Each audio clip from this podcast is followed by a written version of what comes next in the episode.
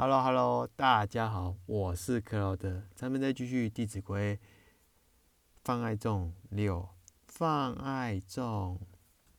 待必仆，身贵端，虽贵端，慈而宽。事服人，心不然；礼服人，方无言。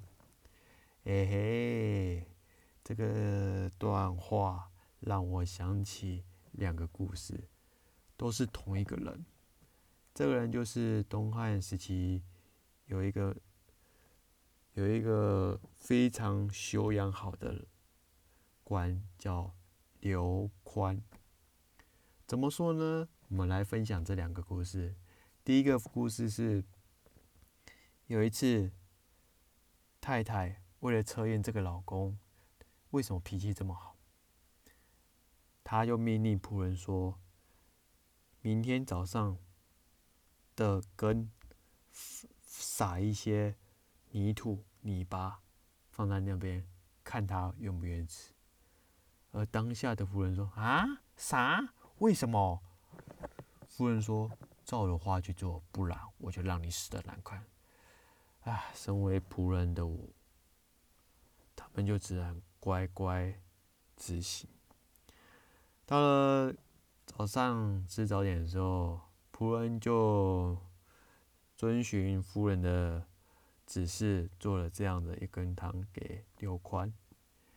刘宽看到，他其实也可能说：“嗯，怎么会是这样子？”嗯，呃，这时候他的老婆就测试他说：“诶，老公啊，他怎么不吃啊？”他就默默说：“嗯，今天不喝干。”我想吃一点清粥。哎，你看，完全当下是没有任何生气的哦，他也没有指责仆人，也没有询问夫人。你看这个修养是多么的不容易啊！如果换成一般人的话，他一定开始大发雷霆说：“仆人，这是什么东西啊？里面加什么？搞什么东西呀？哈！”一定都会这样子。我也是如此。但是你看看刘光，他不一样，他只是轻描淡写说：“今天不喝羹，我想吃清粥。”哇塞，你看看他那个层次是没有人可以跟他相比的。好，那另外一个则呢，则是有一次农夫的牛自己跑走了，而农夫在。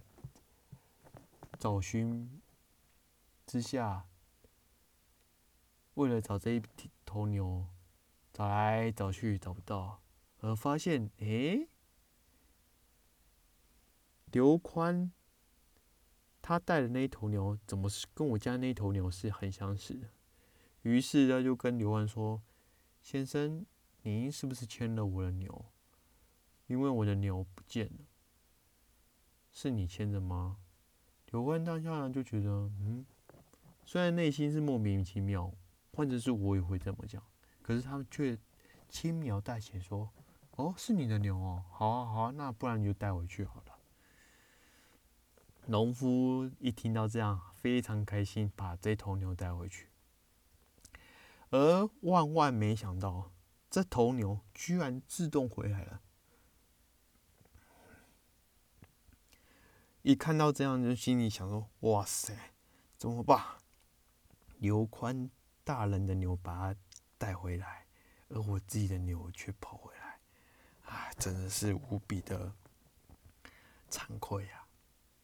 于是他就把刘宽大人的牛再带回去给他说：“嗯，不好意思啊，我家的牛我自己跑回来，我把这头牛。”原封不动的还给你，啊！刘关就笑笑说：“没事没事，牛都长得一模一样，你你我都会认错，这是正常正常的。”哇塞！你看看当下那一个农夫多么的感动，居然用这样的以以德服人呢？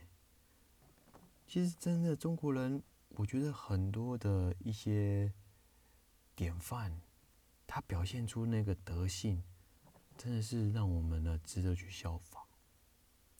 所以说，你看这段话，我用刘宽一生当中发生这样的事情来解释，我相信大家都会一目了然，可不是吗？